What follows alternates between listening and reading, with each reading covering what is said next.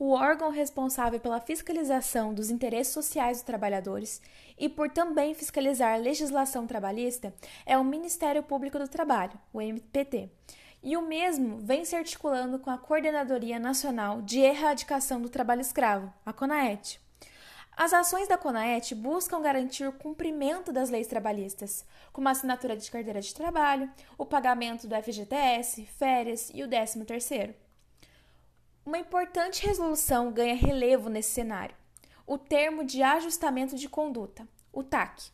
Ele é um instrumento extrajudicial de solução de conflitos envolvendo os direitos difusos e coletivos, que celebra obrigações de fazer e não fazer, e ou gerar indenizações por danos ao meio ambiente que não podem mais voltar ao seu estado natural, e multas diárias em caso de não cumprimento da celebração.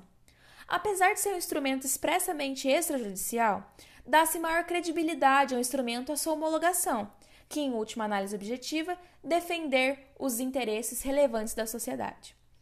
Portanto, é a forma mais simples e barata de se corrigir uma irregularidade, já que tanto o MPT quanto o infrator reconhecem a prática da infração, reconhecem então a importância do estabelecimento da regularidade e acordam as medidas que precisam ser adotadas para se chegar a este fim desejado.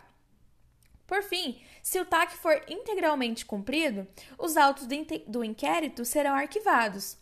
Mas se o TAC não for cumprido integralmente, o MPT deverá ajuizar as ações cabíveis.